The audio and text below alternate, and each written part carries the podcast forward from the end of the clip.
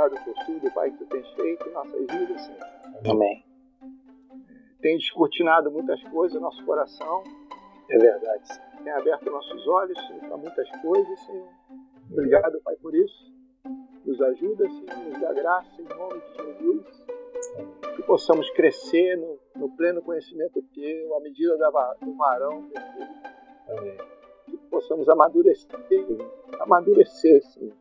Amém. Não sermos mais como crianças, Senhor, de um lado para o outro, mas buscando um alimento sólido, Senhor, nos alimentando, Pai, crescendo para a tua honra e a tua glória. Em nome de Jesus. Em nome de Jesus.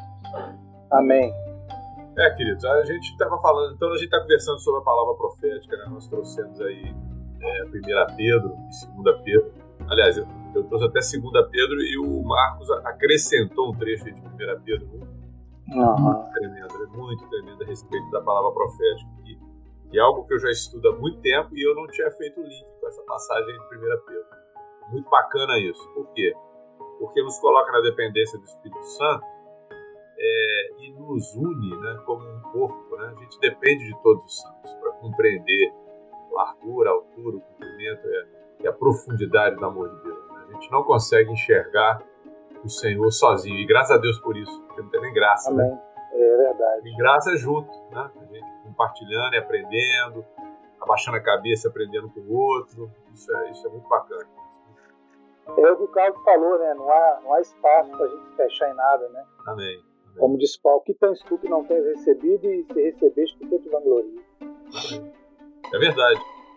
Porque se sabemos alguma coisa, se conhecemos alguma coisa, é, foi Ele que nos deu, né? E é, e é o que você falou no início, eu repito muito isso, é um privilégio a gente poder é, ter a nossa vida usada né, para servir ao reino de Deus. É um privilégio. A gente precisa ver dessa forma. Amém.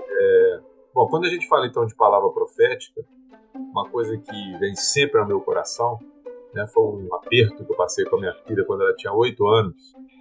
Eu acho que aqui na live eu não contei ainda não. Ela perguntou para mim assim, papai, Deus que nós adoramos é o Deus verdadeiro ou é o Deus que a gente acha que existe? Você imagina uma menina de oito anos te perguntando isso, sua filha, você com a responsabilidade para responder. Eu fiquei olhando para ela assim, e orei, cara. Eu orei naquele instante, assim, porque aqui não podia ficar sem resposta, né? Como é que fica sem resposta? É. Né? Aí o Senhor me deu graça. Ele me fez lembrar de 1 Coríntios 15. Aí eu respondi para Luísa assim: Luísa, o Deus que nós adoramos é o Deus verdadeiro, por um motivo. Porque Ele é o Deus das Escrituras. Então, se eu sei, né, não é só experiência minha. A Escritura prova para mim que Ele é o Deus verdadeiro. E a Escritura foi feita por Ele, construída por Ele, através da vida de muitos homens. Então, esse Amém. 1 Coríntios 15, de 1 a 4, ele fala isso. Paulo falando para os Coríntios. É, Irmãos, eu venho lembrar-lhes da boa nova, o evangelho que vos anunciei, o qual recebeste da minha parte e no qual perseverais.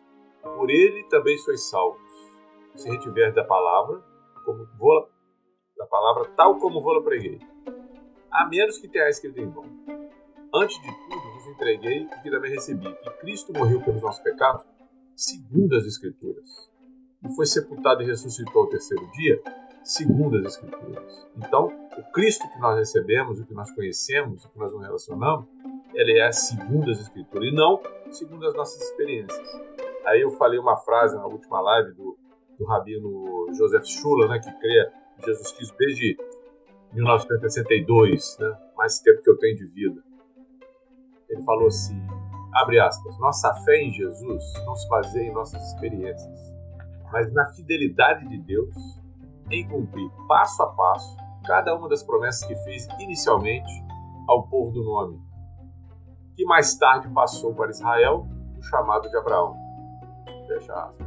Então essa frase dele, que não é escritura, mas é uma frase que é baseada no relacionamento dele com Jesus através das escrituras, é, ela fala o seguinte que ela afirma que os fatos que ocorrem na esfera do tempo são todos criados por Deus para que um propósito se cumpra. O propósito não é desfazer as obras, as obras do diabo, a obra do diabo, ainda que isso aconteça, porque a Escritura afirma isso. Mas o propósito é muito superior a isso. é Deus dando-se a conhecer para criaturas que ele fez do próprio pó, onde ele soprou do seu espírito, fez gerar a vida, para que nos relacionássemos com eles e fossemos transformados, fôssemos transformados em seus filhos. Esse é o propósito. Então toda essa história, início até os últimos dias, ela tem esse propósito: fazermos filhos de Deus, para a glória de Deus Pai. E isso ocorre através da instauração do seu reino. Por isso que o motivo de tudo que a gente está discutindo aqui é a justiça do seu reino, ou seja, aquilo que Deus tem no seu reino. Né?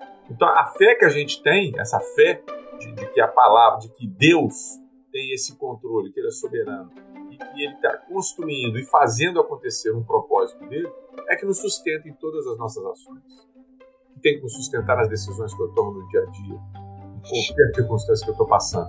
E isso tudo é fundamentado, essa fé, ela também é fundamentada na palavra profética. Né? O que é a palavra profética, então? É a palavra que Deus disse que Ele faz acontecer das coisas que ocorrerão para a glória dele. Isso é a palavra profética. E ela está voltada para dar um testemunho de Jesus. Né? Marcos gosta muito, sempre até de falar sobre isso, né, Marcos? Lá de Apocalipse. Quer falar alguma coisinha aí sobre isso? Não, eu, eu, nós já falamos isso aí na, na outra live, só para lembrar os irmãos, né? Que na verdade tem a ver com a própria palavra que você trouxe, clareza para nós, que é sobre o testemunho, né? Que é o Edute, aquele que vê sabe. Isso. Então, se a palavra profética ela não vem com. Uh, é, se ela não vem respaldada pelo Espírito de Cristo, essa palavra não pode ser assim. Amém. É, é isso que o Apocalipse afirma, né? É isso mesmo. Amém. Então, o que a gente entende pela Escritura é que na plenitude do tempo, ou seja, quando o tempo chegou, né, vamos imaginar o tempo como um copo sendo cheio d'água. Quando a água chegou no topo, ou seja, tudo que tinha que ser cumprido para aquele momento aconteceu, o pai enviou o filho. Então, isso para mim aponta para um relógio. Existe um relógio, existe uma forma como essas coisas estão acontecendo, que não são, que elas não estão ligadas ao acaso. Jesus Cristo não veio no momento em que os atos dos homens ou as decisões dos homens, dos grandes reis, mesmo religiosos, seja o que for, fizeram com que aquilo acontecesse. Não, não foi isso que aconteceu. Porque não é um acaso. E não é fruto também de decisões humanas. Né? Criou esse ambiente para a vinda do descendente, foi Deus quem fez. Né? O Marcos colocou para mim nessas conversas que a gente tem tido entre uma live e outra a respeito de Daniel, é, falando que Daniel profetizou sobre essa vinda, né? E ele, o Marcos falou comigo, o Marco falou comigo, é, algo que ele soltou assim, não sei nem se ele percebeu, mas no versículo ele falando que Deus é quem muda o tempo. Ele é quem muda os tempos. E o próprio Daniel também profetiza que seria dado ao anticristo mudar os tempos e a lei. Na verdade, como um instrumento de Deus. Por quê? Porque isso tudo concorre, todas as coisas concorrem para que esse propósito de Deus se cumpra. Né? Então, essa vinda foi profetizada por Daniel, é muito interessante. E, e no, quando a gente pensa, por exemplo, no, no sonho que foi dado a, a Nabucodonosor, que está lá no livro de Daniel, né, ele fala assim: tem uma hora que ele fala para Nabucodonosor né, ele, ele perguntou, falou: vocês vão ter que adivinhar qual é o sonho e me falar o que, é que o sonho diz para os mágicos lá, para os magos da, da, época dele. Aí Daniel orou e tal, e foi conversar com ele e falou assim: há um Deus nos céus que revela mistérios. E esse é o Deus da palavra profética. E esse Deus que revela os mistérios falou para Nabucodonosor através do sonho como é que seria a história até os últimos dias. Está falando da história de todos os homens, porque quando a gente lê em, nessa parte de Daniel, você vai ver que tem um sonho daquela estátua de ouro, que começava com ouro, tinha bronze, tinha prata, enfim. É uma história dos reinos sobre a terra, que já estava determinado. Nem existia ainda povo romano, nem existia ainda o povo persa, e já estava determinado. Aliás, o persa até existia, mas não, não como um domínio ainda, né? É, o grego que ainda estava desenvolvendo é, eles nem existiam e já estava determinado como que eles influenciariam na história. Então isso tudo se fundamenta e, e, na palavra profética, né? E implica então, mesmo que a gente fala na visão, uma visão macro, o que eu falo de visão macro? A história das, das nações e da humanidade toda e a micro, que era dos indivíduos, né? Foi dito isso para Nabucodonosor como um indivíduo, como um homem. Né? E quando ele fala isso para ele individualmente, como é que ele recebe isso? Do mesmo jeito que é falado hoje para gente. Né? A palavra profética, o, é, o conhecimento, nós vamos ver aqui, ele é fundamental, o conhecimento da palavra profética, para as decisões que eu vou tomar em relação à minha vida. E as decisões que eu tomo em relação à minha vida, elas implicam na vida da minha casa, da igreja e do país. E, e vai é verdade. para o mundo, não é isso? É, eu me lembro agora dessa passagem de Paulo, Paulo falando aos atenienses, é, se, se, se, vocês dois puderem abrir aí, seria bom. Atos 17, é, versículos 26 e 27. Tem um momento que Paulo fala, eu, eu, eu, eu vai ler, é, mas ele termina, enseja esse, esse, isso que ele está falando aqui, que vai ser lido, ele, ele diz assim: Nele, em Deus, nós vivemos, nos movemos e existimos. Vivemos, nos movemos e existimos. Ou seja, não tem nada que é fora dele. Tudo é dentro dele. Tudo, Sim. de todos os tempos, de todas as pessoas. Não importa se eu creio ou se eu não creio, porque ele é o Criador. Né? Alguém abriu já? Sim, nem, nem é, é do 25? Não. não, 26 e 27. 26. De uma só fez toda a raça humana para habitar sobre toda a face da terra havendo fixado os tempos previamente estabelecidos e início da sua habitação, para buscarem a Deus e, porventura, tateando, possam achar, para que, para que não está longe de cada um de nós. Tem que não está longe de cada um de nós. Ah, ele fala então que de um só Deus. Pois nele, é, pois nele vivemos e nos movemos e existimos, como alguns de vossos profetas têm dito. Amém. Ou seja, Deus criou toda a raça humana para buscarmos a Deus para buscarmos a Deus. Essa é a história da humanidade. E, no entanto, não conseguimos. Mesmo ele não estando longe de nós, porque ele fala, é porque nele nós vivemos, existimos e nos movemos. Então, tudo está incluído ali dentro. Né? É... Olha só. Essa, essa, essa, essa, pré, essa pré, pré-determinação, né? criado com um propósito. Né? Com um propósito. E nada pode se desviar desse propósito. Ainda que erremos, Nada pode desviar esse propósito. Né? Esse predestino né, foi dado. Amém. Paulo, quando estava ensinando, agora eu esqueci qual cidade, não sei se foi Corinto, em Atos 13, Paulo falou o seguinte, queridos, ele falou aqui a respeito da palavra profética. Olha a consequência de não se conhecer a palavra profética. Atos 13, 26 e 27 fala assim, ó. Irmãos descendentes de Abraão. Oi? Ah, não, não. não. Atos 13, 26 e 27. Irmãos, descendência de Abraão, e vós outros que temeis a Deus. A nós nos foi enviada a palavra dessa salvação. Pois os que habitavam em Jerusalém e as suas autoridades, ou seja, os judeus, não conhecendo Jesus, nem os ensinos dos profetas que se leem todos os sábados, quando o condenaram, cumpriram as profecias.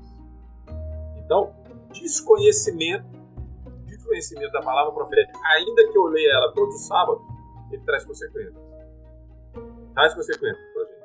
É, uma das consequências que ocorreu dentro da igreja, por exemplo, que a gente já falou sobre isso, foi a visão do próprio Lutero. Lutero, desconhecendo a palavra profética, ou pelo menos tendo esquecido, não sei, não posso falar a respeito da vida dele toda, né?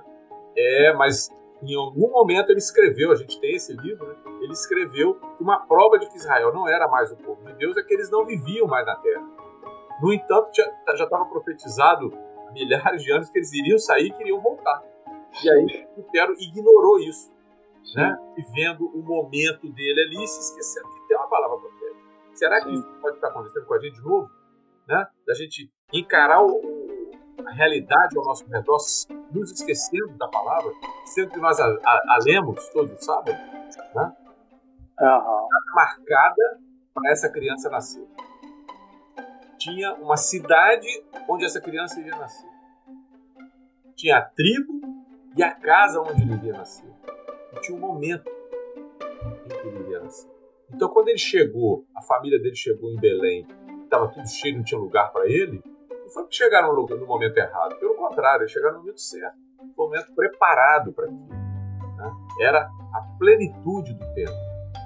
Então, Nesses mínimos detalhes já estava tudo preparado. Os céus estavam testificando céus, e agora que eu falo, eram os astros mesmo, né? Aquela estrela que os magos aliás, nem podemos falar que é mago, né? Mas que vieram lá do, do, do Oriente, seguindo aquela estrela, a estrela estava apontando, profetizada muito, muito, muitos anos antes, né? milhares de anos antes, é, que de, de Jacó procederia uma estrela, a estrela é o próprio Messias, e o Senhor coloca esse sinal nos céus para os homens seguirem.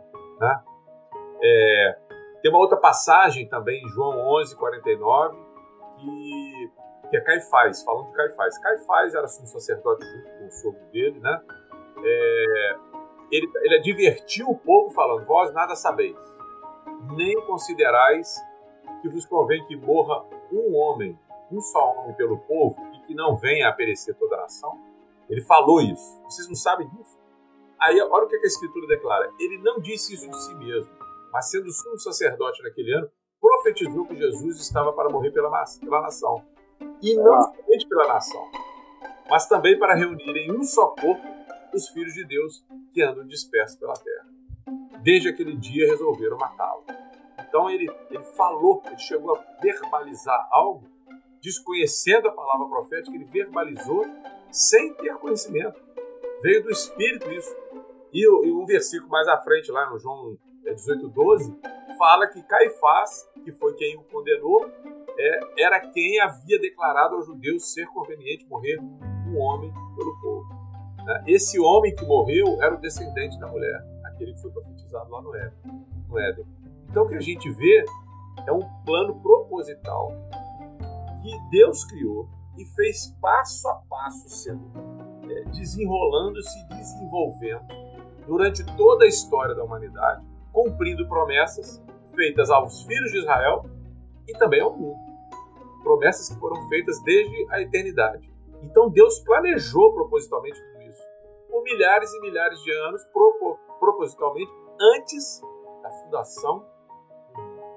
A Escritura mostra isso para gente. E por isso, ele próprio afirma em Isaías: Ao Pai agradou moê-lo. É difícil a gente compreender isso. Bem difícil. No entanto, é o que está escrito, e eu creio que está escrito por isso. Por que, que ao Pai agradou moê-lo? Porque tudo que, se, tudo que ele fazia, fazia parte do seu propósito. E o propósito de Deus, a gente sabe que ele é bom, ele é agradável e ele é perfeito. Aos nossos. Amém. Né? Eu talvez fizesse uma. Aliás, com certeza faria uma coisa bem diferente. E não foi à toa que ele profetizou, né, através de Isaías. Porque os meus pensamentos não são os seus pensamentos. Os meus caminhos não são os seus caminhos. Quanto diz o céu da terra, assim os meus caminhos, os meus pensamentos dos seus pensamentos, os meus caminhos dos seus caminhos. Então, eu não tenho condição de sequer tentar entender. Eu tenho que ler, crer e ele vai trazendo revelação para a gente entender. Né? Amém. Esse plano, agora interessante que esse plano que ele fez na eternidade, ele fez questão de revelar para a gente. Esse passo a passo. E aí entra aquela coisa da candeia que brilha. Lembra que a gente falou de Pedro? Na segunda Pedro? Sim. Né? A palavra profética é como uma candeia que brilha num lugar tenebroso. É como se a alvorada estivesse nascendo. Você enxerga um pouquinho, daí a pouco você enxerga mais um pouco, daí a pouco, daí a pouco é dia perfeito. Aí você está enxergando tudo. Então ela Sim. vai gradualmente sendo revelada. Né? Sim. Tem uma passagem muito interessante que me veio à mente quando eu estava lendo sobre isso, que é lá em Gênesis 4. Eu não sei se a gente falou sobre isso, mas muito interessante. Quando a mulher, Gênesis 4, 1, né?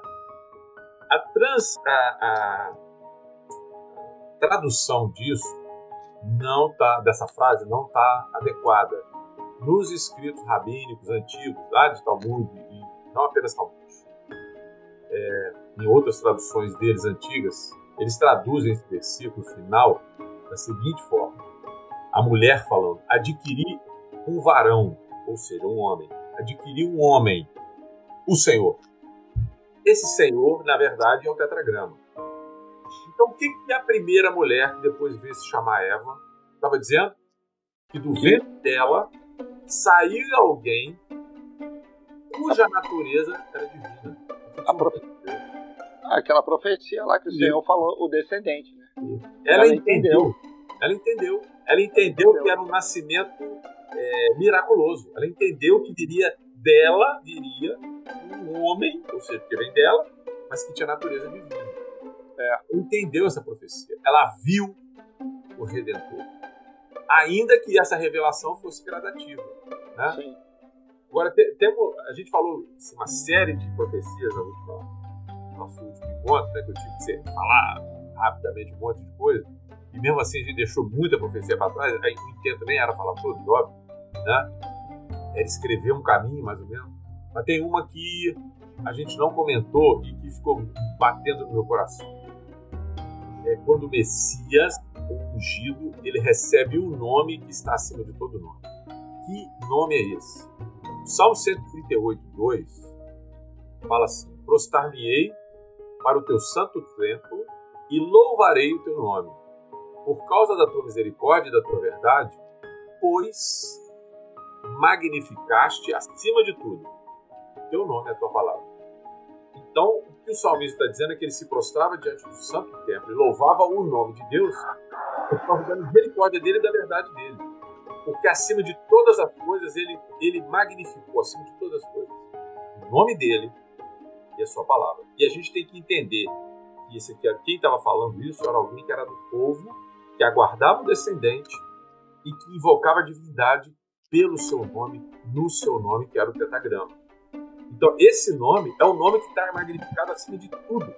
E esse nome foi dado ao Messias. Paulo falou sobre isso nos Filipenses, lembra? Sim. Ele fala assim, pelo que também, falando de Jesus, Deus exaltou sobremaneira e lhe deu o um nome que está acima de todo nome. Isso aqui está citando profecia. Essa, ele está citando a Escritura. Salmo 138. Para que ao nome de Jesus se dobre todo o joelho nos céus e debaixo, na terra e debaixo da terra. E por que? E toda língua confesse que Jesus Cristo é o Senhor para a glória de Deus Pai. Aqui tá, você pega o homem Jesus né, na sua humanidade, como Messias carregando a sua natureza divina, mas como um homem, ele recebe um nome que está acima de todo nome, e esse nome, eu, eu confesso Jesus, por isso até que se eu falo, eu, eu, confesso Jesus em português, o outro confessa Jesus em inglês, o outro confessa Jesus em grego, o outro, é, sei lá, em qualquer outra língua aí que eu nem sei, tá, já tá bom. É, o problema não é a semântica, não é a palavra, o substantivo, é quem representa, é quem representa esse né? Foi o que aconteceu até com aqueles judeus que tentaram expulsar lá um uns demônios e falaram, nós expulsamos pelo de Paulo. Aí os demônios viram e falaram, Paulo, Deus nos conheceu, Paulo a gente sabe quem é, agora você E você quem é? E tomou uma coça, porque ele foi no nome, ele foi no substantivo. Não entendeu que não era disso que se tratava. Se tratava do relacionamento de Paulo com Deus, através desse Jesus que é o Senhor, ao qual todos se submetem, por quê? Porque ele recebeu esse nome que está acima de todo nome. Então ele tem toda a autoridade, toda a autoridade foi dada a ele. Agora, que nome é esse? Né? A gente já falou o nome, mas a profecia explica que é Jeremias 23 fala sobre isso. Jeremias 23, de 5 a 8. Eis que vem dias, diz o Senhor, em que levantaria Davi um renovo, né? a raiz de Davi, um renovo justo. Rei que é, olha aí a profecia trazendo o seguinte, ó, tem um filho que vai vir de Davi vem da raiz, e é a raiz dele ao mesmo tempo, dará o juízo e a justiça na terra. Nos seus dias, Judá será salvo, e Israel habitará seguro. Será este o seu nome, com quem será chamado Senhor Justiça Nossa. Portanto, eis que vem dias, diz o Senhor, em que nunca mais dirão, tão certo como vive o Senhor que fez subir os filhos de Israel da terra do Egito, mas tão certo como vive o Senhor que fez subir, que trouxe a descendência da casa de Israel da terra do norte de todas as terras para onde os havia arrojado e habitaram na sua terra. Olha que profecia tremenda. Vamos falar ali, Senhor, justiça nossa, é tetragrama, né? Tetragrama, justiça nossa. Está falando do Messias, é uma profecia messiânica. O filho de Davi, o renovo de Davi é o Messias, é o ungido. Está falando dele. E está falando, será este o seu nome. Então, nem dentro da, da, da, da tradição judaica há como refutar isso, e no, e no Talmud fala sobre isso. Um, dos nomes do Messias seria o nome do tetagrama, que a gente chama de Jeová. Ora, como que o homem pode receber esse, esse nome? Ele tem a natureza de filho. Ele é um com o Pai. Por isso você fala Jesus, você está falando do Pai. Porque eles são um. Mas o nome que está acima de todo nome é esse nome que ele recebeu. Agora, a parte final dessa profecia tem a ver com isso que a gente está falando aqui, né? A gente está falando aqui a respeito das consequências da gente desconhecer a palavra profética.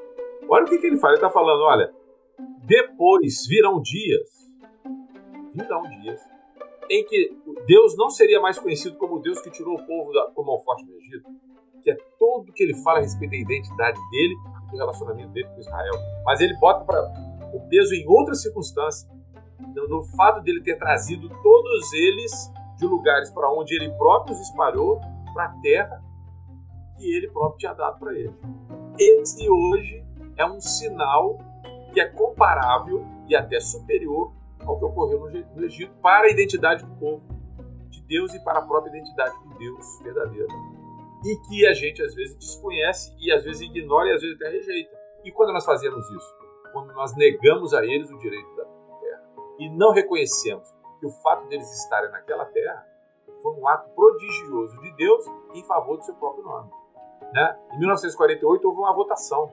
Eu tenho até essa lista dessa votação, país por país. Tem um áudio falando lá, país por país, e aí o representante do país vem e fala se ele era a favor ou não da terra ser devolvida para Israel. Isso trouxe um peso para as nações, porque o relacionamento de Deus com Abraão inclui isso: abençoarei os que te abençoarem e amaldiçoarei os que te amaldiçoarem.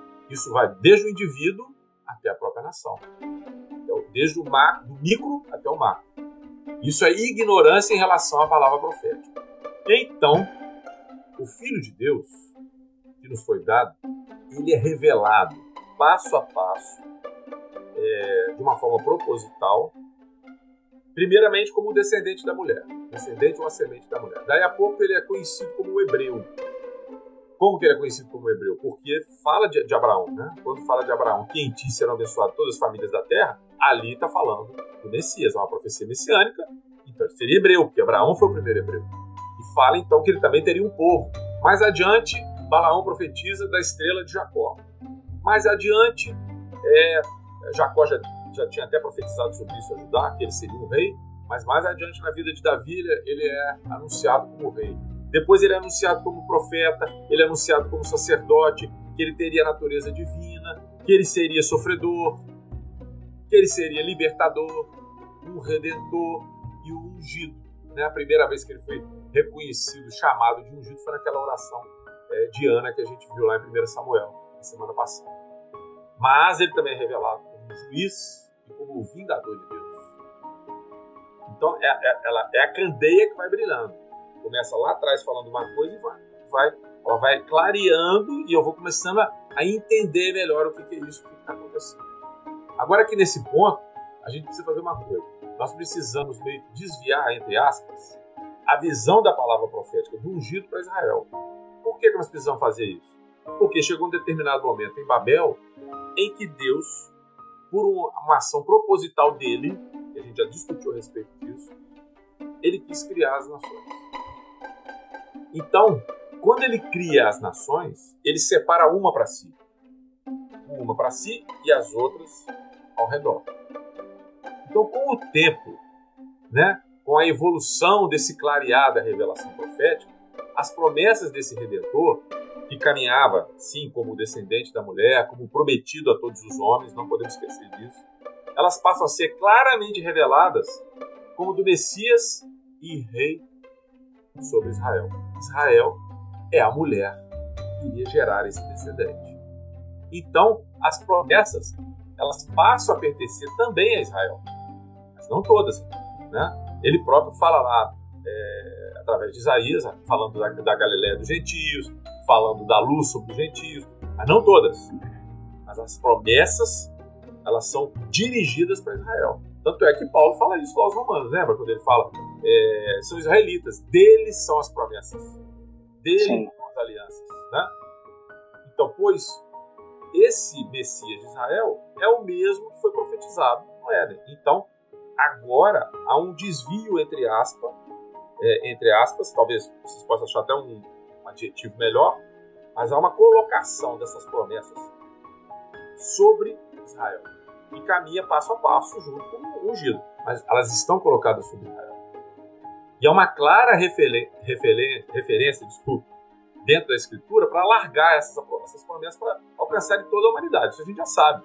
Mas agora, elas, essas promessas vêm a partir de Israel por causa do Messias, que foi anunciado lá atrás.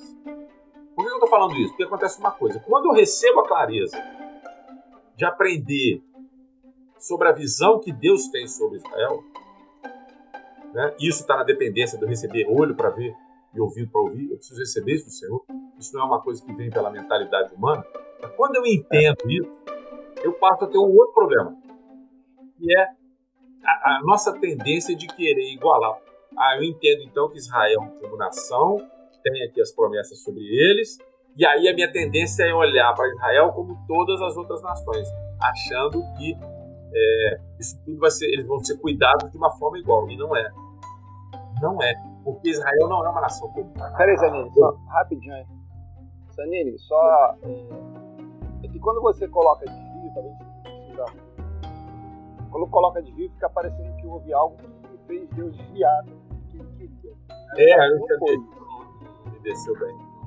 É, porque, na verdade, eu acho que ele. É, é uma continuidade. É, o desvio é uma continuidade usando uma outra ferramenta, mas é uma continuidade, aquela, aquilo ali que ainda estava dentro e não houve uma.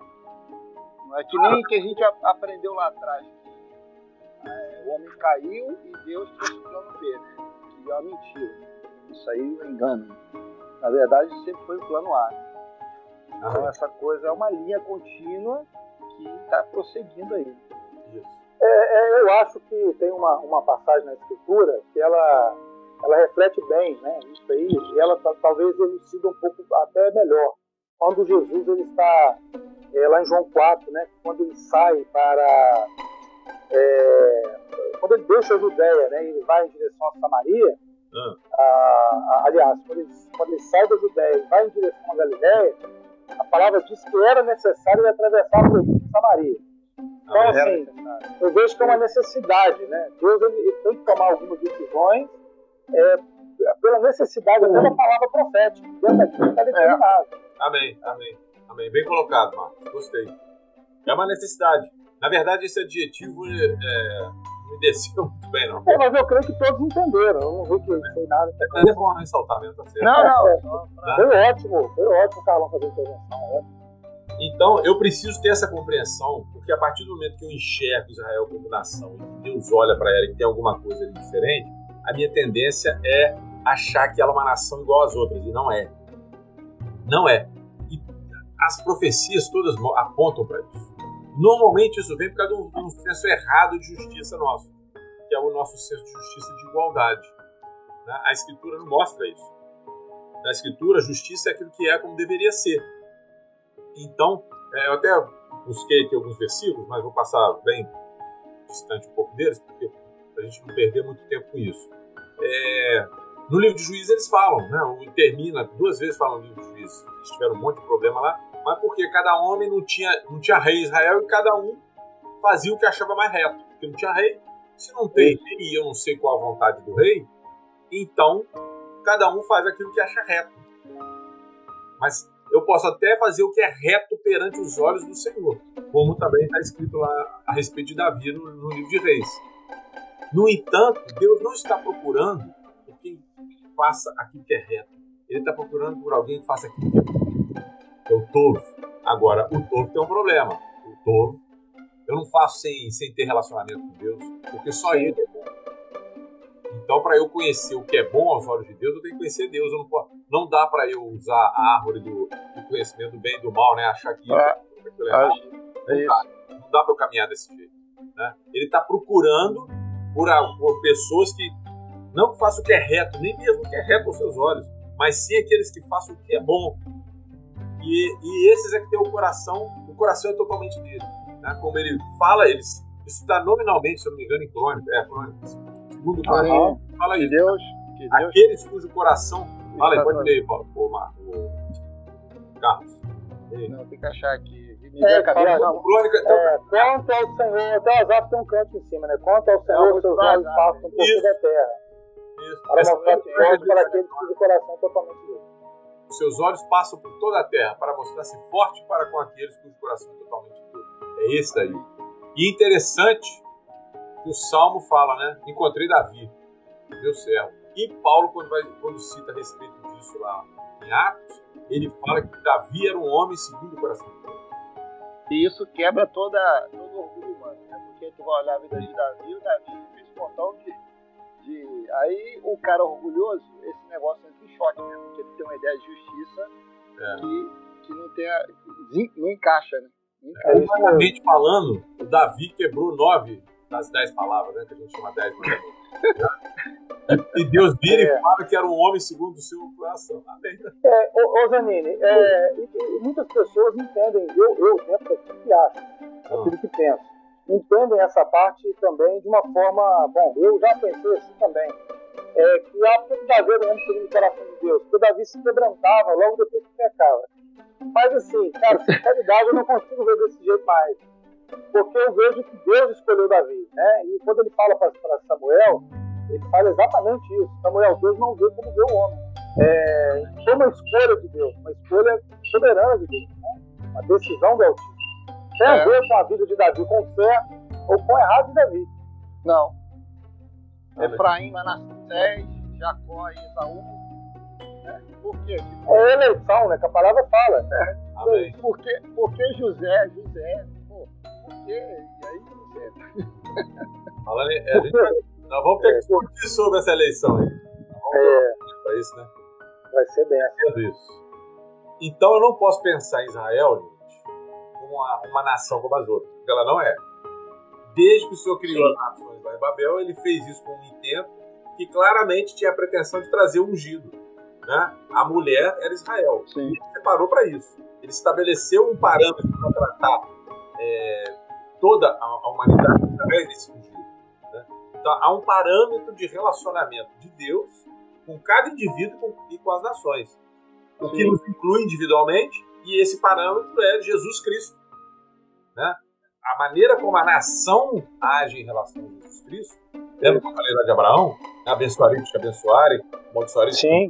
Se a minha nação, né, a nossa nação brasileira, há pouco tempo atrás, é, havia uma apologia isolada a respeito de princípios anticristãos. E nós, pode ter certeza que nós, como nação, estamos sofrendo consequências disso e já sofremos algum tempo atrás a respeito disso, como qualquer outra nação na Terra.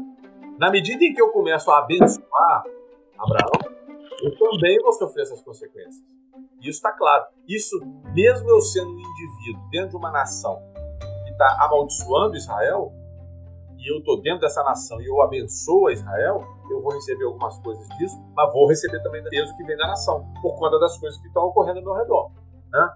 Então é importante a gente saber isso por um motivo, para compreender como olhar para Israel. Porque a gente está falando aqui de justiça do reino de Deus, estamos vendo que tem um relógio, e esse relógio, que é a revelação da palavra profética, ela revela para mim que esse relógio é Israel. Você quer saber a respeito do tempo? Eu não vou olhar os tempos, eu não vou olhar para Nova York, não vou olhar para Bangladesh e, enfim, eu tenho que nem para o Rio de Janeiro. Eu tenho que olhar para Israel e Jerusalém, o lugar onde Deus deu para colocar o nome dele de todo o universo. Sim. Sim. Bom. Verdade. Existe é, uma tênue relação profética entre a semente, o descendente, e essa mulher, que é Israel. Agora eu quero ler uma profecia Jeremias 31, 31, que a gente conhece, mas é muito interessante. Eis, aí vem dia, diz o Senhor, em que firmarei uma nova aliança com a casa de Israel e com a casa de Judá. Não conforme a aliança que fiz com seus pais, no dia que os tomei pela mão, para os tirar da terra do Egito, porquanto eles anularam a minha aliança. Não obstante eu os haver desposado, diz o Senhor. Porque esta é a aliança que firmarei com a casa de Israel, depois daqueles dias diz o Senhor. Qual é a aliança? Na sua mente imprimirei as minhas leis, também no coração lhes escreverei. Eu serei o seu Deus e eles serão o meu povo. Não ensinará mais cada um ao seu próximo, nem cada um ao seu irmão, dizendo: Conhece o Senhor, porque todos me conhecerão. Desde o menor até o maior deles. Sim. Diz o Senhor. Pois perdoarei as suas iniquidades e dos seus pecados jamais me lembrarei. Assim diz o Senhor que dá o sol para a luz dia, e as leis fixas a lua, e as estrelas a luz da noite. Que agita o mar e faz bramir as suas ondas. Senhor dos exércitos, eu sou. Se falharem estas leis fixas diante de mim, diz o Senhor, deixará também a descendência de Israel de ser uma nação diante de mim para sempre. Assim diz o Senhor: se puderem ser medidos os céus lá em cima e sondados os fundamentos da terra cá embaixo, também eu rejeitarei toda a descendência de Israel por quanto fizeram, diz o Senhor. A linguagem inicial é uma linguagem, essa é uma linguagem matrimonial, né? Sim. Uma linguagem matrimonial. Então a resposta de Deus para quem anula uma aliança, como é que você anula uma aliança? Você anula uma aliança através do adultério. A apostasia, falando espiritualmente, seria uma apostasia adultério.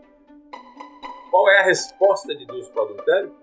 O perdão e uma nova Essa é a resposta de Deus para o adultério. E essa nova aliança, ela ainda não se cumpriu cabalmente. Está escrito aqui. Se ela tivesse cumprido, não tinha sentido a gente estar tá fazendo essa live. Porque o que está falando aqui é que faz parte dessa aliança. Não ensinarei jamais cada um o seu próximo, nem o seu irmão, dizendo: Conheça o Senhor. Eu estou aprendendo com o Carlos, estou aprendendo com o Marco, estou aprendendo com um monte de gente. Por quê? Porque eu não tenho esse conhecimento. Agora, quando ela se cumpre, todos nós conhecemos. O que Paulo fala. Quando os nossos olhos puderem vê-lo, nós o veremos como ele é. E aí nós saberemos. Quando eu vejo o filho, eu vejo o pai. Né? E aqui está dizendo que isso faz parte da nova aliança. Agora, a ênfase que eu trago nesse momento aqui é o que ele está falando. Ele só deixaria de ver Israel como uma nação dele da maneira como era, única. Se isso acontecer, então as leis fixas que ele próprio determinou, elas vão falhar. Sim. A gente sabe que elas não falham. Até hoje tem aí, né? Então, não há possibilidade de ser diferente disso.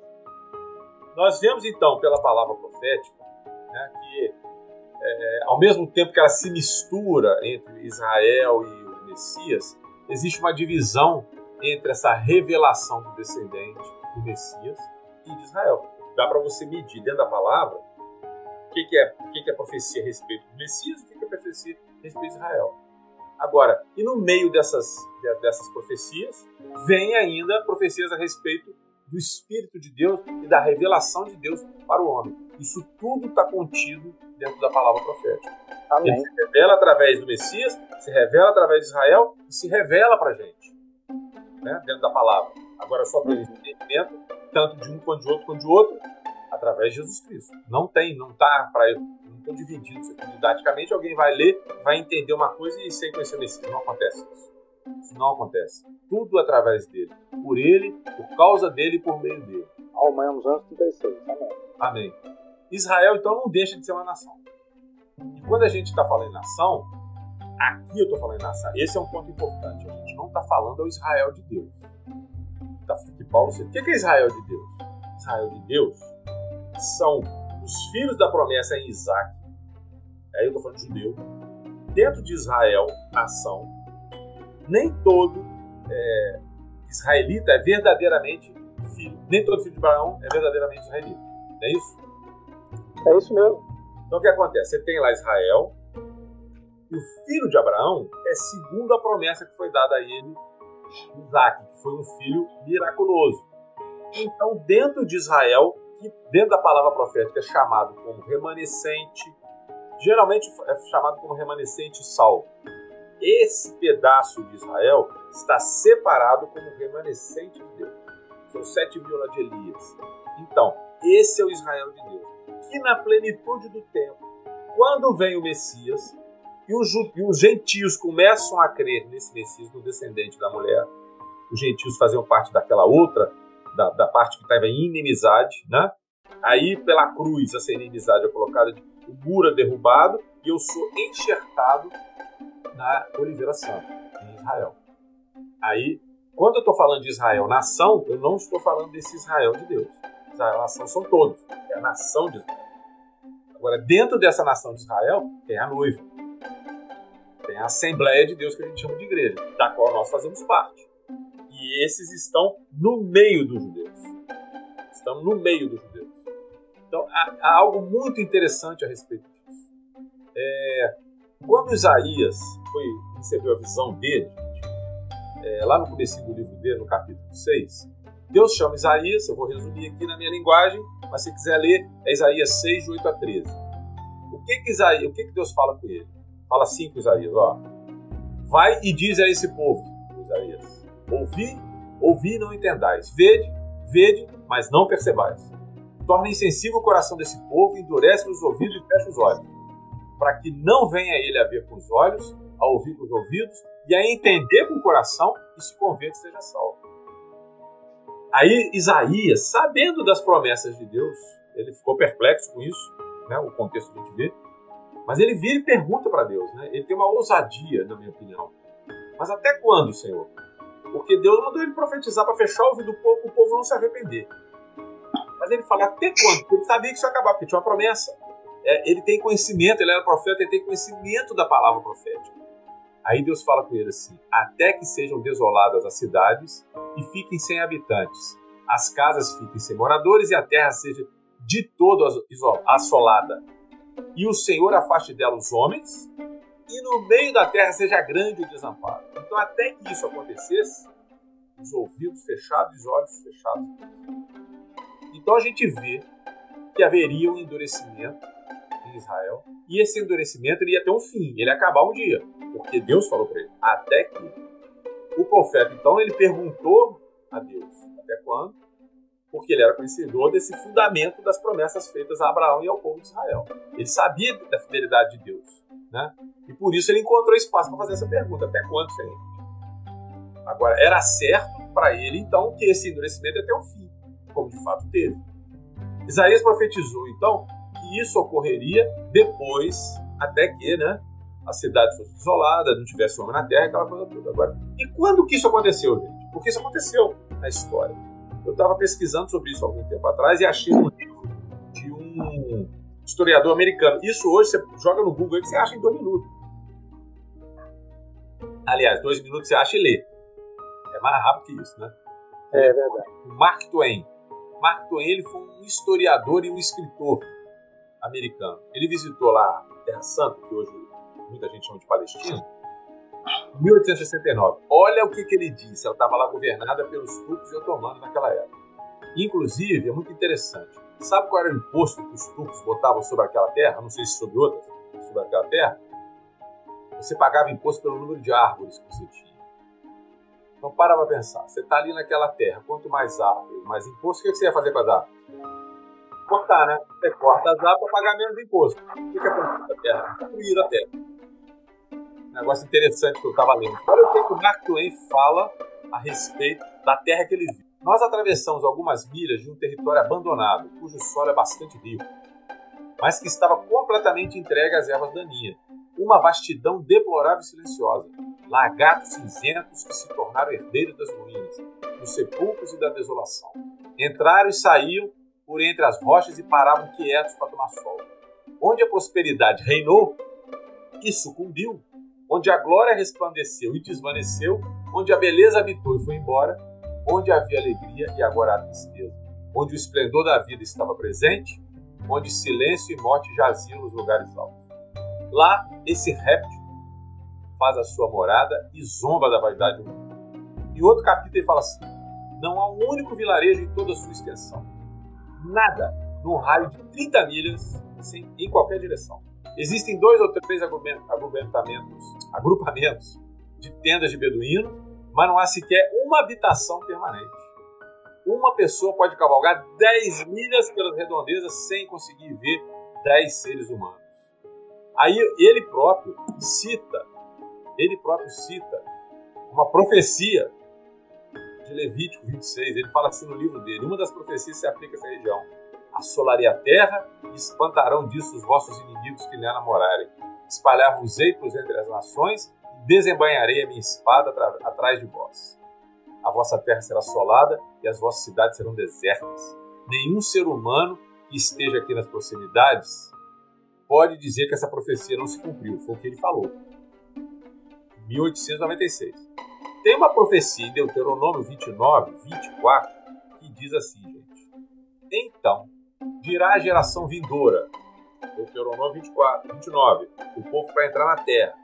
Então a geração que viria depois falaria assim: os vossos filhos que se levantarem depois de vós, e o estrangeiro que virá de terras longínquas, vendo as pragas dessa terra e as suas doenças com que o Senhor a terá afligido, e toda a sua terra abrasada com enxofre e sal, de sorte que não será semeada, nada produzirá, nem crescerá nela erva alguma, assim como foi a destruição de Sodoma e Gomorra, de Adimais e que o Senhor destruiu na sua ira, o seu furor, isto é, todas as nações dirão: Por que fez o Senhor assim com essa terra? Qual foi a causa do furor de tamanha ira? Então se dirá, porque desprezaram a aliança do Senhor, Deus de seus pais, fez com eles quando os tirou do Egito. Então estava profetizado em Deuteronômio que isso aconteceria. E o Mark Twain escreveu isso. Ele viu isso lá com os olhos dele, em 1896. Né? Pouco tempo depois, um ano depois, começa o movimento sionista na Basileia com Theodor Herzl. Ele começou isso na Rússia. Os judeus começaram a acreditar, e no mesmo tempo, não teve nada a ver com, com Jesus isso, tá? Não diretamente, né, gente? O Herzl, ele foi o pai, vamos dizer assim, do sionismo. O que é o sionismo? É reunir a identidade judaica e querer trazê-la de volta para a terra dos filhos de Israel. Isso começou em 1897, um ano depois do que o Twain escreveu. Né? Aí mas ao mesmo tempo, judeus na Rússia, lembra que eu li sobre Jeremias, que do norte ele, viria, ele traria esse povo? Os judeus na Rússia começam a acreditar em Jesus como Messias. O Senhor apareceu para judeus lá, para rabinos lá, e eles começaram a se converter. Aí começam a ocorrer, a partir daí, uma série de eventos históricos, mas que eram proféticos. 1948, retornam para a Terra. 1968, a conquista de Jerusalém. Entre outras mais.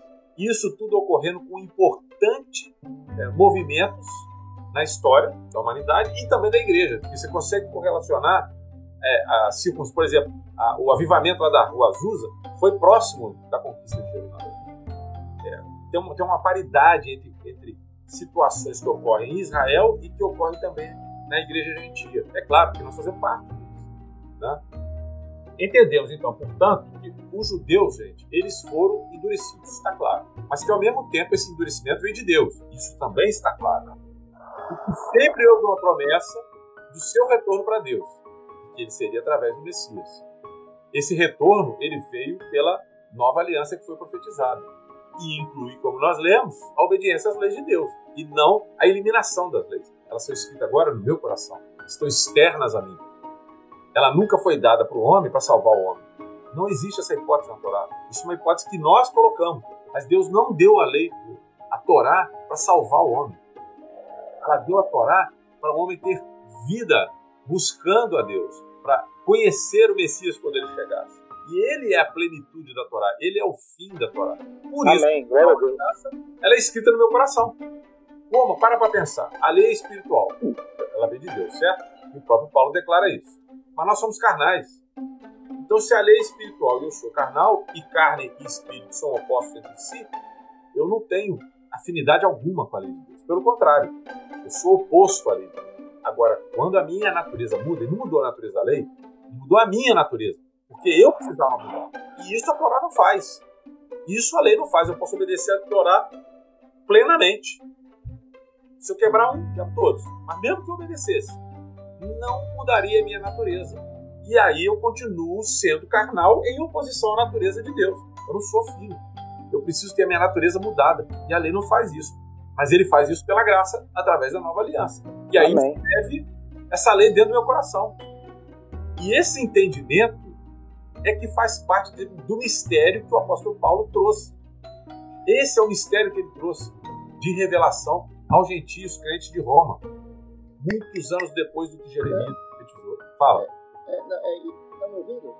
Tô. Sim. Então, assim, é isso que a gente olha para aquilo que Jesus fez na cruz, né?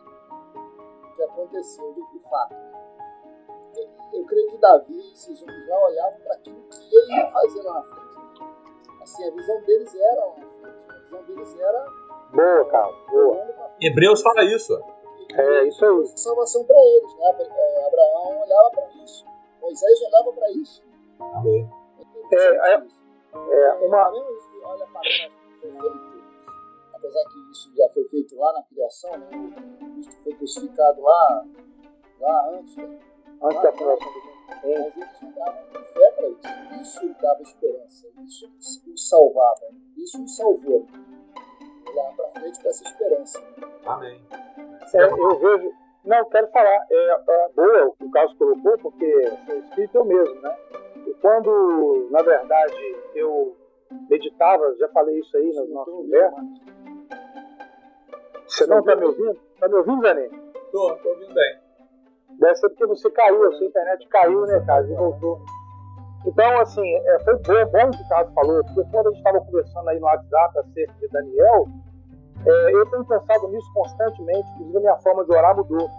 É, quando Daniel, ele, ele, no capítulo 9, primeiro ano, ano do rei Dario, ele, ele entende pelos livros que iam durar as assolações de Jerusalém 70 anos. Até aquele momento, Daniel não tinha entendido isso. Estava vivendo um contexto de perseguição, um contexto circunstancial com os governos anteriores, com o e vivendo aí talvez é, tentando permanecer vivo na, na situação, e, mas sendo fiel, andando em fidelidade né, é, a Deus e a, a, sua, a, sua, a sua palavra, porém não tinha entendido ainda quem ele era nesse contexto. Mas quando ele vai ler a palavra, ele entende pelos livros, a vida de Daniel muda. Porque é o que você falou, ele muda, a palavra mudou ele.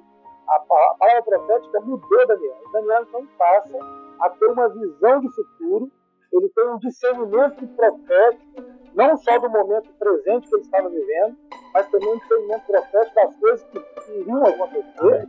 E ele se posiciona dentro dessa palavra profética. E quando Paulo escreve para nós, Romanos 9, 10, 11, e lá no finalzinho, né, eu quero até ler isso aqui, porque isso para mim é, cara, isso é demais para mim.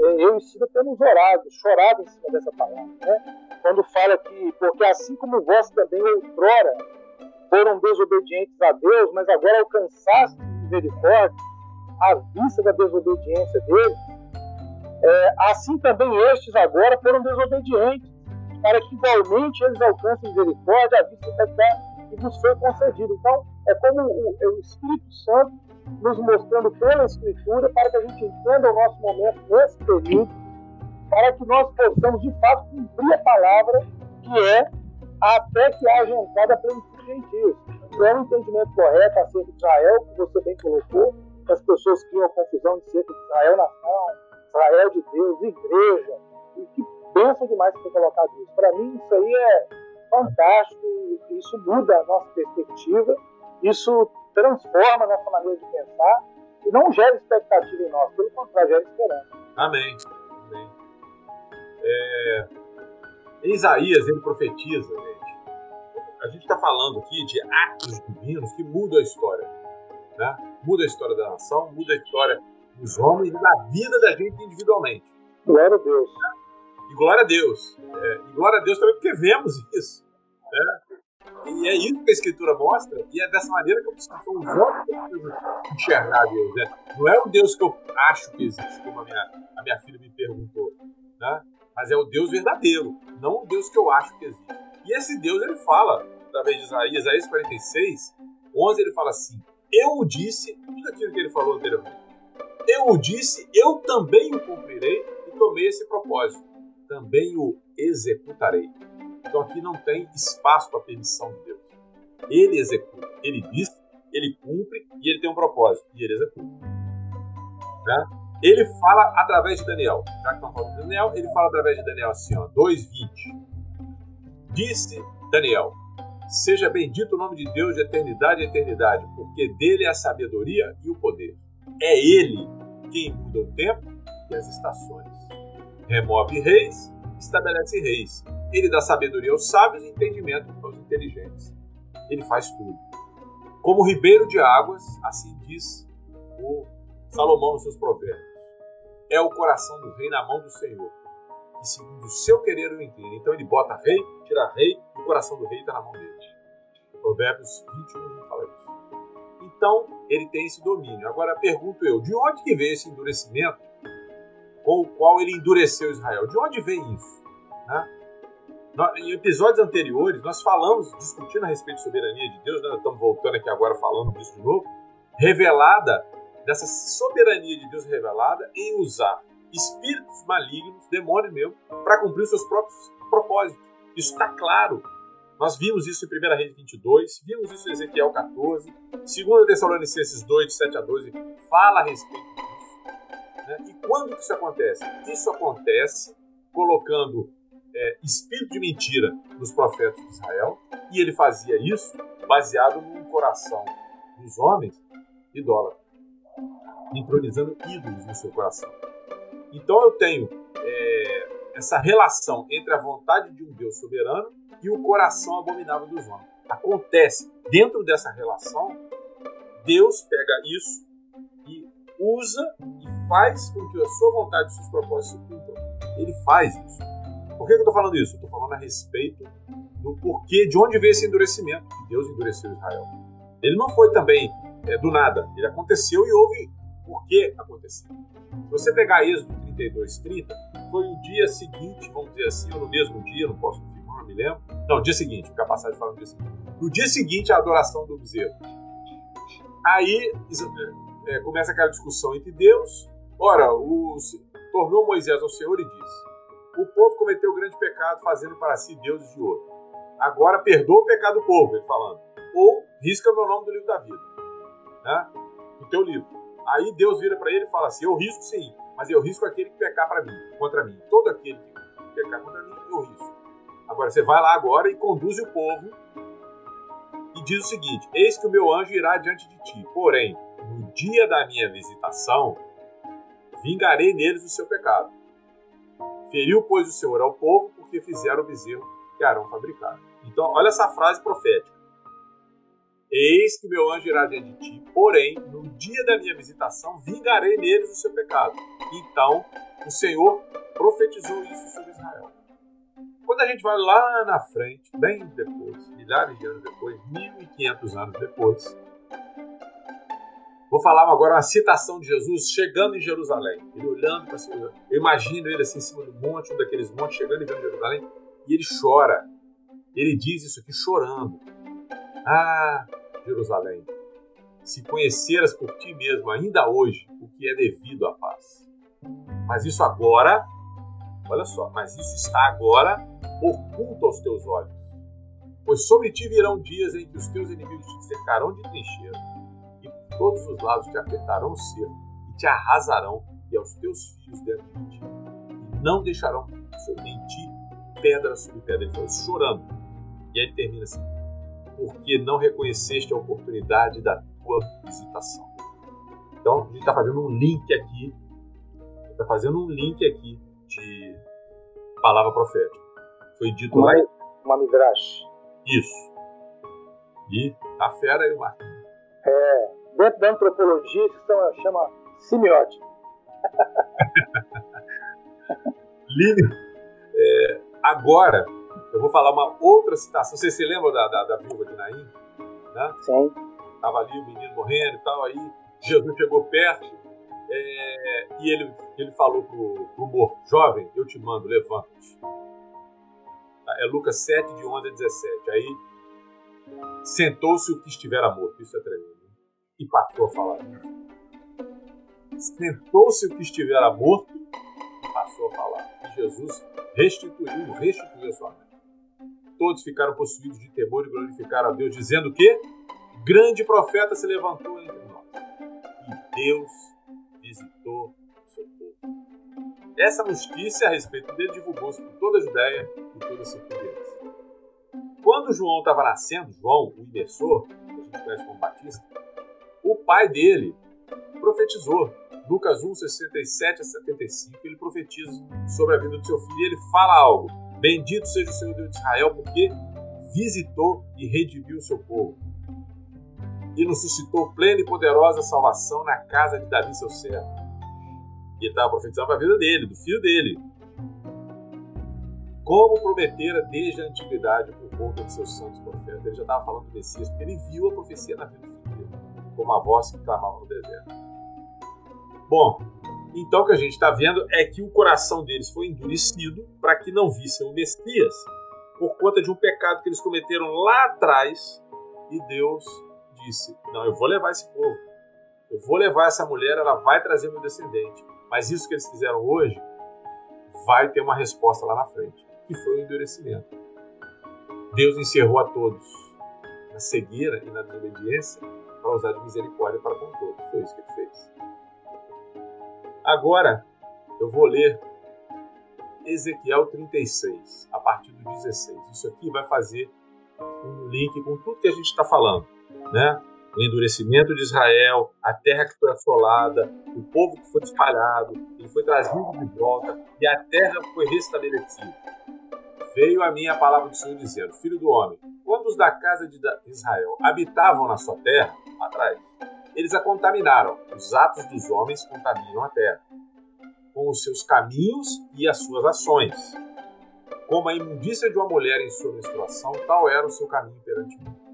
Nós, homens, amaldiçoamos o lugar onde a gente mora, com as nossas ações, com os nossos caminhos.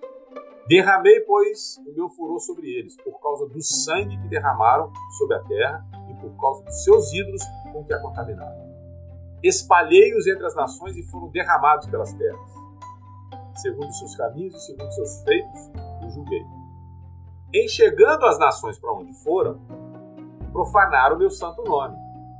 Pois deles se dizia: são estes o povo do Senhor, porém tiveram que sair da terra dele.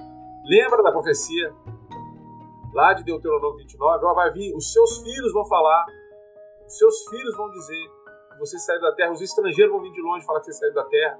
Por quê? Por que, que a terra está desse jeito? Deuteronômio 29. Aqui, Ezequiel está profetizando sobre essa profecia de trás lá, sobre algo que ocorreria mais à frente. Pois deles se dizia isso então: são estes o povo do Senhor, o povo do Senhor, porém tiveram de sair da terra. Mas tive compaixão do meu santo nome, que a casa de Israel profanou entre as nações para onde foi. Dize, portanto, a casa de Israel: Assim diz o Senhor: Não é por amor de vós que eu faço isso, ó casa de Israel, mas pelo meu santo nome, que profanaste entre as nações para onde fores. Vindicarei a santidade do meu grande nome, que foi profanado entre as nações. O qual profanaste no meio delas, as nações saberão que eu sou o Senhor. Diz o Senhor Deus, quando eu vindicar a minha santidade perante elas. Como que ele ia vindicar isso? Olha aqui.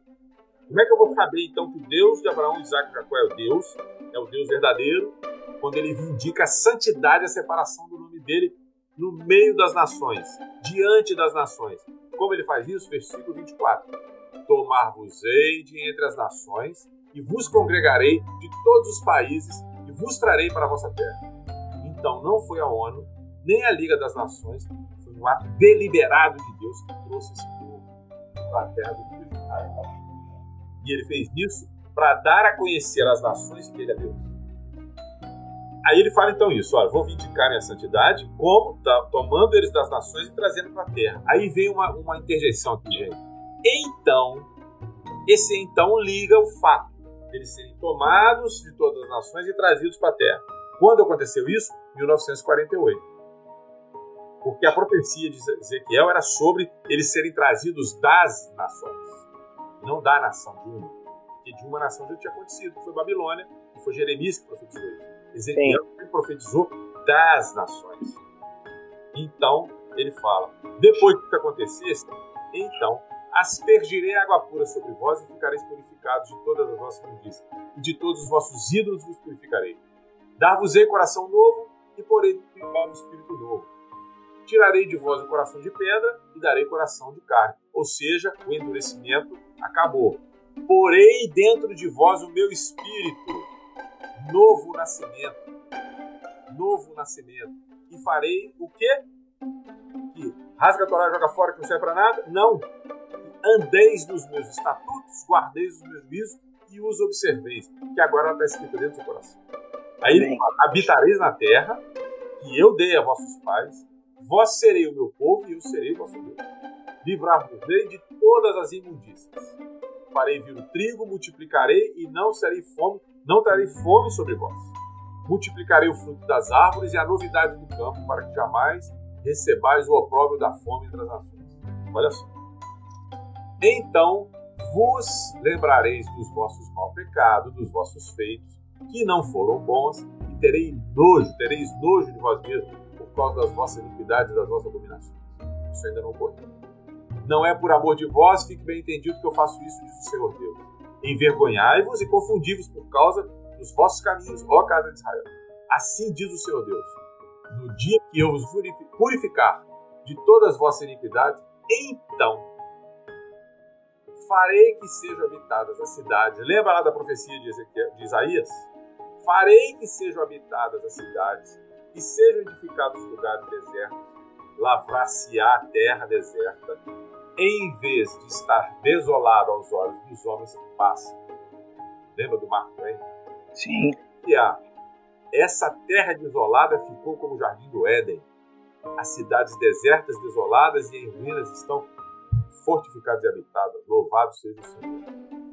Isaías vai além. Olha o que Isaías fala. É Isaías 41, 8. Não sei nem se vai além, né? Mas tu, ó Israel, servo meu, tu, Jacó, a quem elegi, descendente de Abraão, meu amigo, tu, a quem tomei das extremidades da terra e chamei dos cantos mais remotos, trazendo de volta. E a quem disse, tu és meu servo, e escolhi e não te rejeitei. Não temas, porque eu sou contigo, não te assombres, porque eu sou o teu Deus, eu te fortaleço e te ajudo e te sustento com a minha destra fiel. A destra de Deus é o Messias, é Jesus Cristo. Eis que envergonhados e confundidos serão todos os que estão indignados contra ti, serão reduzidos a nada. E os que contendem contigo perecerão. Aos que pelejam contra ti, buscá-los-á, porém não os achará. Serão reduzidos a nada e a coisa de nenhum valor os que fazem guerra contra ti que eu, o Senhor teu Deus, te tomo pela tua mão direita e te digo: não temas, eu te ajudo. Não temas, ó vermezinho de Jacó, povozinho de Israel, eu te ajudo. E o teu redentor é o Santo Israel. Eis que farei um trilho cortante novo, de ti farei um trilho cortante novo, armado de lâminas duplas. Os montes trilharás e moerás, e os teus outeiros reduzirás a palha. Tu os padejarás e o vento os levarás e redemoinho os espalhará. Tu te alegrarás no Senhor e gloriarás no Santo de Israel. Os aflitos e necessitados buscam água, e não as há, e a sua língua de sede seca. Mas eu, Senhor, os ouvirei. Eu, o Deus de Israel, não os desampararei. Agora vem, fiquem para a terra. Abrirei os rios altos, rios nos altos desnudos, fonte no meio dos vales, tornarei o deserto em açude de água e terra seca e mananciais. Terra seca e mananciais. Plantarei no deserto o cedro, a acácia, a murta e a oliveira. Conjuntamente porei no ermo cipreste, o olmeiro e o bucho, para que todos vejam e saibam, considerem e juntamente entendam que a mão do Senhor fez tudo isso e o Santo de Israel É a terra sendo habitada novamente por eles, é aquele até quando que foi dado a Isaías. Porque não quero, irmãos, que ignoreis esse mistério, para que não sejais presumidos em vós mesmos. Veio o endurecimento em parte a Israel, em parte a Israel, até que haja entrado a plenitude do gentio. O que é a plenitude dos gentios? Porque o endurecimento, ele veio e ele foi retirado. Hoje, não só hoje, né? desde 1948, nós vimos aqui que em 1897 eles começaram a crer em Jesus, lá na Rússia. No início, há 70 anos atrás, gente, tinha cento e poucos judeus messiânicos em Israel, em Jerusalém. Hoje tem um milhão de judeus, deve ter mais, isso aí tem um tempo, essa, essa contagem aí, que eu escutei de um, do, do, Marcelo, do, do Mateus, aliás, lá no, no Ensinando de Sião. Um milhão de judeus que creem em Jesus como Messias um milhão. O endurecimento veio em parte. Até quando? Até que haja entrada a plenitude do gentio. Mas o que é a plenitude gentio? É o que nós estamos discutindo aqui. Esse é o assunto central que nós temos. É conseguir compreender qual é, o que é a plenitude gentil, ou seja, qual é o nosso papel, o papel amém. da igreja hoje. Nós discutimos o papel da igreja em diversos aspectos, e amém por isso. Mas dentro da palavra profética, nós estamos parados nós parecemos estar parados, congelados e não caminhamos nesse entendimento. não caminhamos no entendimento de que na cruz de Jesus Cristo, há dois mil, mil anos atrás, o muro foi retirado. Esse muro e essa inimizade que existia essas duas sementes, ela foi retirada em Cristo Jesus. Então, o que se espera de nós hoje em relação a isso é que nós tragamos esses outros, esses filhos da oliveira santa que foram ramos que foram cortados pela incredulidade, que eles sejam reenxertados. Amém. Amém? Esse é, essa é a nossa plenitude. Agora, a minha a plenitude do gentio é eu viver no papel que Deus espera para um gentio. O que, que Deus espera para um gentio? Isso. Que o judeu olhe para mim e veja em mim aquilo que é dele e tenha ciúme disso. E aí ele vai crer que Jesus Cristo é Messias. Quando ele crê dessa forma, de Sião o libertador. Infelizmente tem doutrinas dentro do nosso meio, não estou entrando aqui em polêmica de discutir isso com ninguém, mas que, que veem isso de uma maneira diferente dessa e que tem trazido divisão desde lá de trás. Mas o Senhor tem nos dado olhos para ver. Eu próprio pensava da maneira oposta a essa perspectiva. Né? A gente está aqui discutindo coisas, como o Marco falou lá no início, que nos foram dadas. E o nosso propósito aqui é colocar isso em discussão com a igreja, com os irmãos. É, não para rachar a cabeça das pessoas para elas pensarem igual a mim. Não, é para a gente dividir aquilo que a gente tem recebido junto com os irmãos para que a gente possa alcançar essa plenitude. Sabe por quê? Porque o que eu compreendo da visão de Paulo, eu creio que o Marcos e o Carlos também concordam com isso, se, se discordarem, falem. Paulo viu o coração de Deus em relação a Israel. Ele viu esse coração. Aí ele vira e fala: aquele homem que subiu ao terceiro céu, que viu coisas inefáveis que ele não pode descrever para gente. Esse mesmo homem vira e fala: Eu me faria anátema, maldito, separado de Cristo, para que esses homens, para que os meus irmãos na carne cresçam.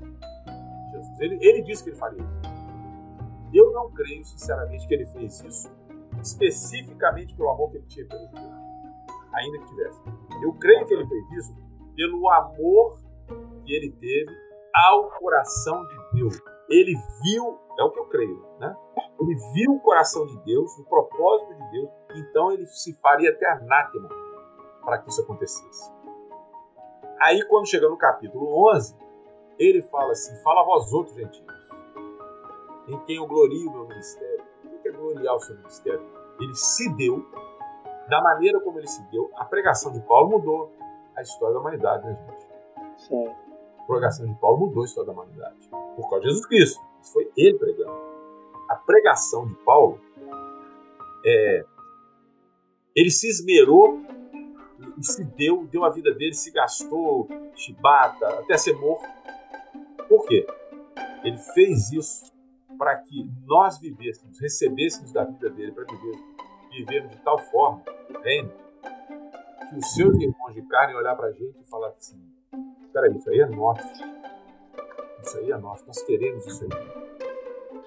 É isso que eu entendo. E aí, quando isso acontece, eles atingem a plenitude deles. E não é isso vida entre os mortos? É verdade. Amém. Amém? Amém. Amém. Que na próxima a gente vai, vai embrenhar em Romanos 11, aí, sei lá. Não, amém. Amém. Eu acho que por hoje a gente está eu tô aí com. Mas foi, é, é isso mesmo, né? Eu, eu, você falou, Zé, eu creio que o que motivava Paulo não era o amor pelo judeu, mas um amor ao Senhor e o, o coração do Senhor, o desejo do coração do Senhor. Ainda que ele amasse o judeu, mas eu não creio que foi isso. Não. não era, ele falar era... que ele fala assim, é, é, testifico na minha consciência pelo Espírito que ele se faria anátema. Rapaz, o que é isso? Eu não sei nem muito é. forte, muito forte, muito forte. É. Né? Eu só consigo entender isso à luz dele ter visto o coração de Deus, porque Deus agradou Moelo. Né? É o coração de Deus, cara. o coração de Deus com o propósito dele todo. E eu acho que é isso que nós precisamos discutir entre nós. Amém. Amém. Para caminharmos aquilo que ele tem para nós e que não está nem com você, nem com o Marcos, nem com o fulano, nem com o ciclano. Está com todo mundo. Amém. Né? Amém. Né? Amém? Amém. Glória a Deus. Marquinhos vai fazer a sua cordialidade aí de, de, de sempre, de se despedir dos irmãos. sempre. Amém. Essa graça mineira aí aqui no Rio de Janeiro. É. Fala aí. Não, glória a Deus. A gente. É, assim, cada, cada, cada live a gente fica muito, muito feliz né, com, com tudo que é falado, com tudo que é ministrado, e a gente vai sendo lavado pela palavra. Amém. E a palavra tem esse poder de nos lavar, de nos corrigir. Amém. E Paulo fala isso para Timóteo lá em 1 Timóteo 3,16, né? 2 Timóteo 3,16, que toda a escritura é inspirada por Deus e ela tem essa, essa prontidão, essa aptidão em nos transformar e nos tornar habilitados. Amém. E é toda a escritura, né? Então, a gente entender isso é maravilhoso, entender onde nós estamos no processo é, é maravilhoso, nos colocar numa posição de justiça, que é, o, é a nossa, é, é, é o, é o, nosso objetivo aí, de cooperar com isso, para que Deus possa, com a graça dele, né, cooperar com Deus mesmo nesse processo, Amém. a gente poder caminhar mais, mais com mais clareza nisso. Né? É, você Amém. falou algo aí, eu quero citar isso aqui antes de despedir, é quando o Caifás fala, né? Ele fala duas palavras ali muito fortes. Não saber nem considerar é nos chamando a atenção assim, a palavra. Não, vocês não sabem, vocês não consideram, precisamos saber, vamos considerar. Muitas coisas têm sido faladas, ensinadas na igreja, glória a Deus, como você mesmo colocou, mas tem algo aí que é central, a gente precisa entender. Somos ajuda. Então, mais uma vez, a gente queria agradecer aí aqueles que estiveram conosco esse tempo todo. Infelizmente, o Instagram é uma hora só, teve que sair esse meio que sem despedir, né, nos perdoe. E aqueles que estão no YouTube aí, glória a Deus, pensam, que bom que está ficando gravado. E vamos para a próxima, nome de Jesus. E lembre de orar por nós. Lembre de orar por nós, lembre de orar por nós, pelos anime, tem trazido também essa palavra aí para nós, nos ajudar tanto. A gente podia terminar orando, né? Em nome de Jesus. Amém? Eu vou pedir o caso para orar de novo. Obrigado, Senhor. Nos ajuda a considerar, nos ajuda a estar atento, Senhor, que está no teu coração. Amém. Assim como aqueles irmãos lá, lá atrás viram, Senhor, e a gente possa também caminhar nisso, Senhor, nos ajuda em nome de Jesus. Amém. Queremos crescer, Senhor, queremos nos tornar adultos, queremos compreender o Teu coração melhor, Senhor, entender a Tua vontade. Nos ajuda, Pai, em nome de Jesus, ajuda nossos irmãos, ajuda nossos irmãos. Pedimos pela paz em Israel, Senhor. Aleluia. Amém, Pai. Em nome de Jesus. Em nome de Jesus, nos ajuda, Senhor. Venha o teu reino. Venha o teu reino. Em nome de Jesus. Amém.